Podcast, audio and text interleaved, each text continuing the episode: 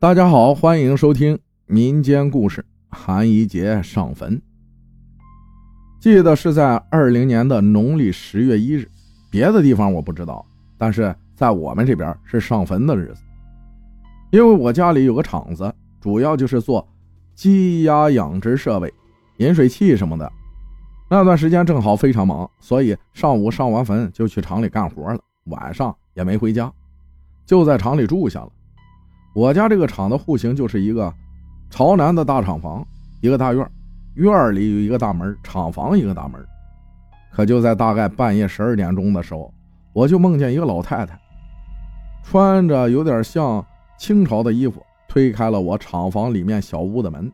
我正好在里面睡觉嘛，她就进来了，伸出手说：“你得给我钱，我来要钱来了。”我就说道：“咱俩素不相识的，我干嘛要给你钱？”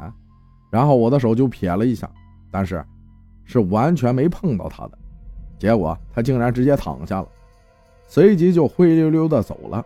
又过了一会儿，有人又拍我这个厂房的门，我一开门，又是一个老太太，还是一样的服饰，但不是同一个人，但还是一样的话，你得给我钱。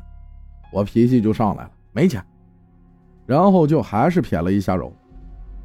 这个老太太也躺了下来，然后就走了。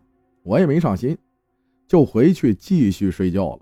结果不一会儿，又有人咣咣拍外面的大门，我的火气就压不住了，出去就破口大骂。外面还下着雨呢。等我看到这个人以后，我惊呆了，还是一样的服饰，淋着雨，头发湿淋淋的，格外的吓人。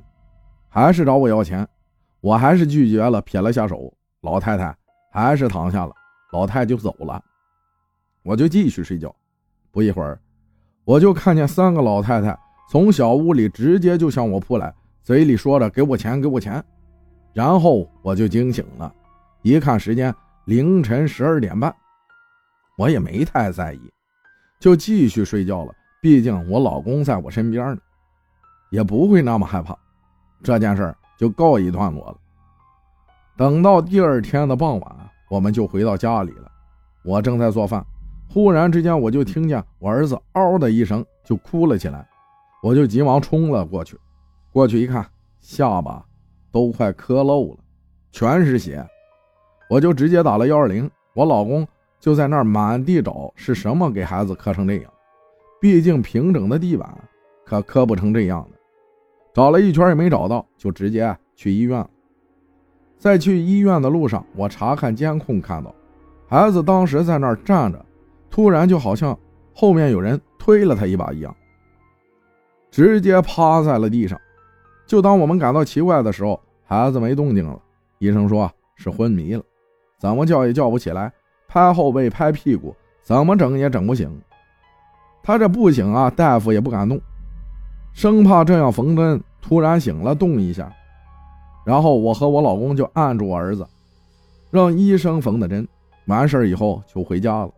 我自己家肯定是不敢回了，就带着孩子去了我婆婆家。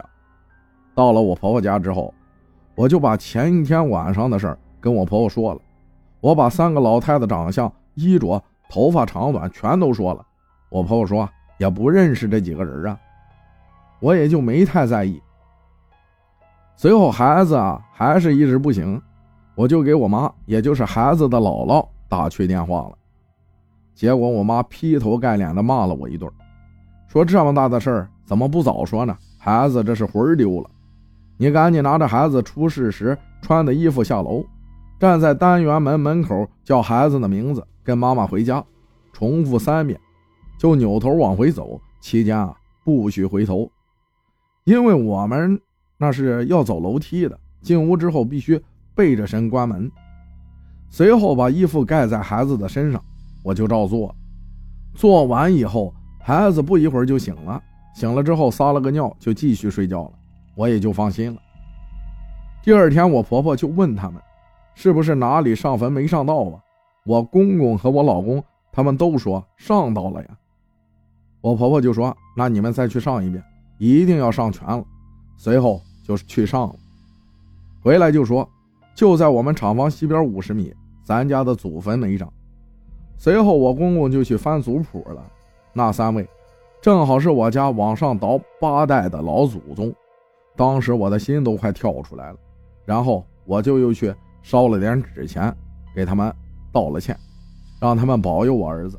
但是从那以后，我就再也没从厂里睡过了。感谢大家的收听，我是阿浩，咱们下期再见。